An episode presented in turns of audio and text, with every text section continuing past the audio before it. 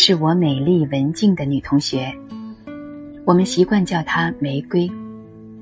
玫瑰有一张白皙温和的面孔，一副天生可以做歌星的好嗓子，说话语速总是慢慢的，音量总是小小的，但很能说到人的心底里去。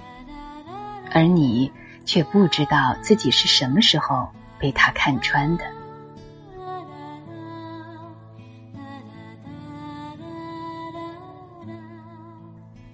学生时代，我们起初是对手。那时他身体不太好，却老和我争语文成绩第一名，不惜为此熬夜苦读练笔。可是他的刻苦却敌不过我的小聪明。我的作文总是超过他，而我也暗暗和他较劲儿。他擅长唱歌，我就偷偷练习发声。总想着在另一个舞台上盖过他的风头，但是当他一开枪，我就知道自己白练了。我的努力抗不过他的天分，他的演出总是比我吸引更多的掌声。后来有一天，我们俩坐在校园操场边的台阶上，看着湛蓝的天空中漫天舒展的云彩。有一搭没一搭的聊考哪一所大学，以及未来漫长多彩而未知的生活。玫瑰突然笑眯眯的对我说：“咱俩别争了吧，我有我的优点，你有你的精彩，做一对互补的好朋友多好。”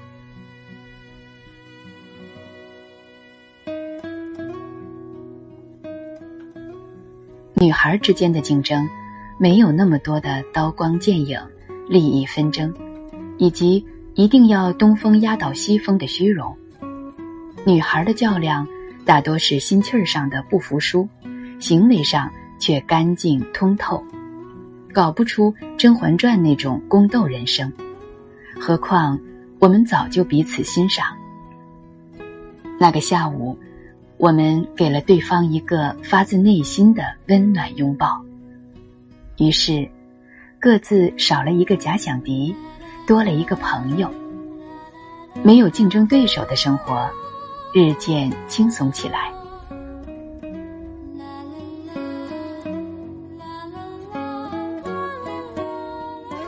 玫瑰再也不用熬夜 K 书，她经常跑跑步锻炼身体。早睡早起，体质逐渐好转。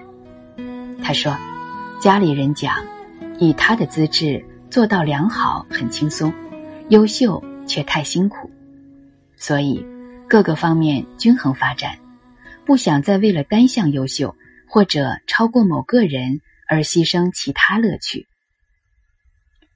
我也不再苦练本来就不擅长的唱歌。我坐在台下。”安静的听玫瑰演唱，由衷在心里为他鼓掌。没有憋着劲儿要超过某个人的较真儿，我把更多精力放在课外阅读中，在我喜欢的文字里徜徉，心里充满踏实的快乐。后来的高考作文几乎拿了满分，得以弥补巨烂的数学成绩，考上一所。还不错的大学，而玫瑰，则凭着均衡而良好的总分，去了另一所重点大学，毕业后读研，然后留校任教。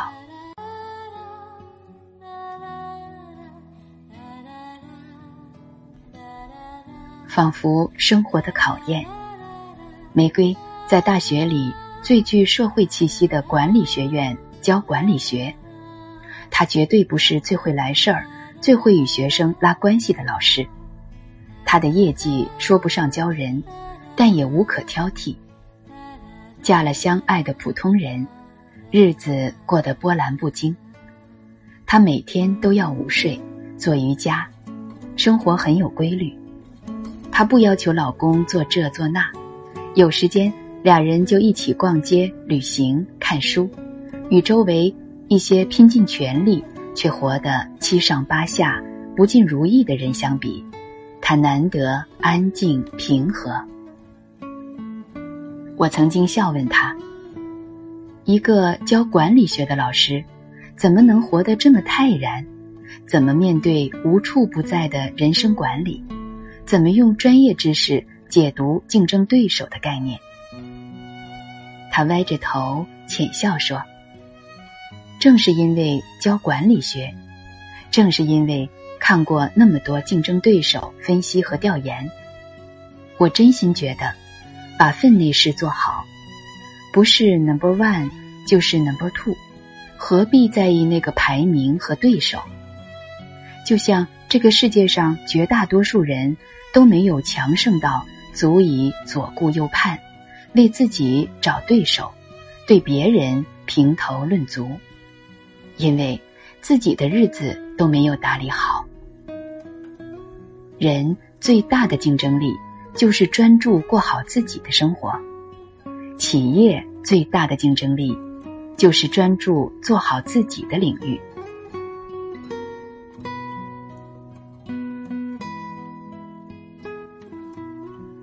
我想起多年前，他和我拥抱的那个下午，他如此轻巧的战胜了自己的心魔，删除了一个所谓的假想敌，收获了一个至今陪伴左右的伙伴。这是个多么聪明的姑娘！而如今，我成为一名相对成熟的女性，听到别人的赞美，不再手足无措的脸红心跳。我轻声道谢，在心里判断这些鼓励是有爱而生的表扬，还是礼貌得体的客气。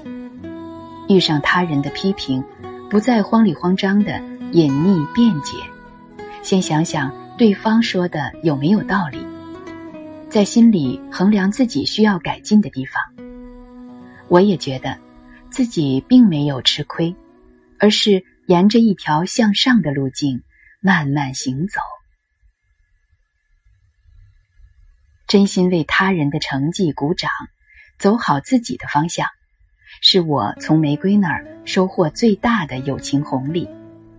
他明白，等候或者争取生活的答案是个煎熬而漫长的过程，但是，他同样学会了耐心等待，努力探索，专注于自己的光景。不对他人评头论足，不给自己设立对手，而是把所谓对手变成学习榜样。于是，他生活在没有对手的世界，所以看上去并不出类拔萃的他，才是无敌并且强大的人。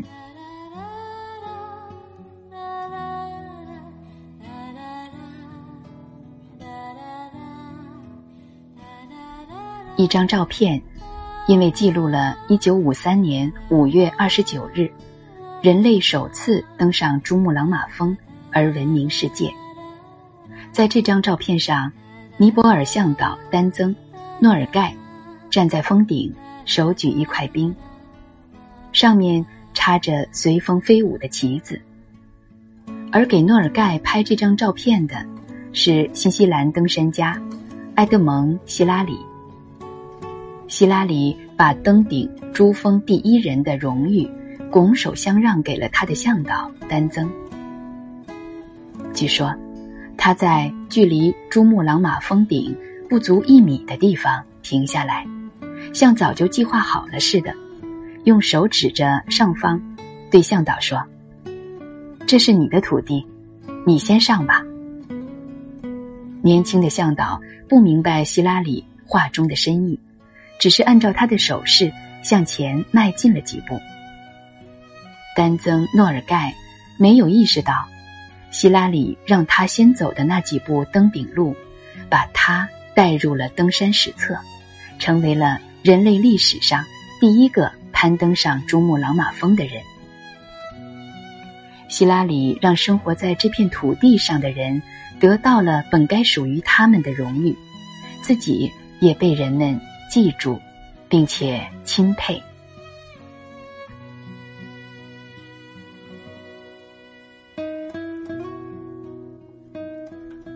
真正强大的人不仅不会慌张不仅不害怕被人超越还懂得为别人让路。